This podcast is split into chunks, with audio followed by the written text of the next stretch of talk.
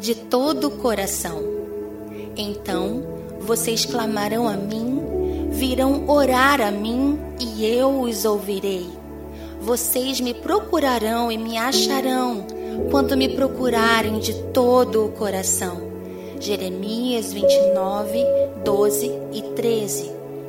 De todo o coração é a condição do Pai para sermos ouvidos. E como é difícil entendermos isso.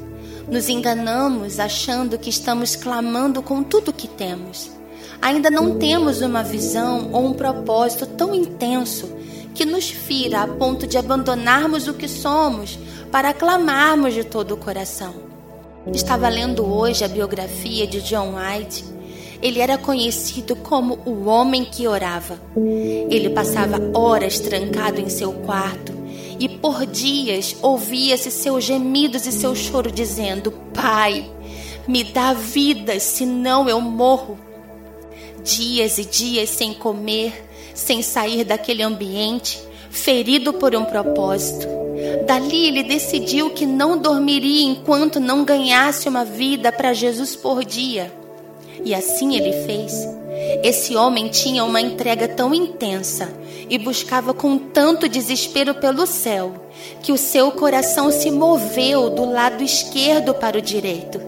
Os médicos diziam: pare de orar, você vai morrer. Mas ele entendeu: ou é tudo, ou é nada, ou é de todo o coração, ou então não terá sentido. Seu coração se moveu para o lado direito e ainda assim suas noites intermináveis continuavam marcadas por uma intercessão que não era sua, um propósito que era só do céu.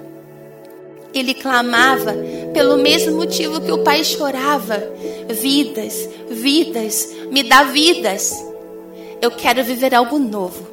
Assim como um gado é marcado com um ferro incandescente, que o céu me marque assim. Fira meu coração com o propósito dele, com a angústia dele, e que eu saiba o que é buscar de todo o coração. Que outros, John Hyde, se levantem nessa geração. Rinene, a intensidade da minha entrega determina o valor do meu propósito.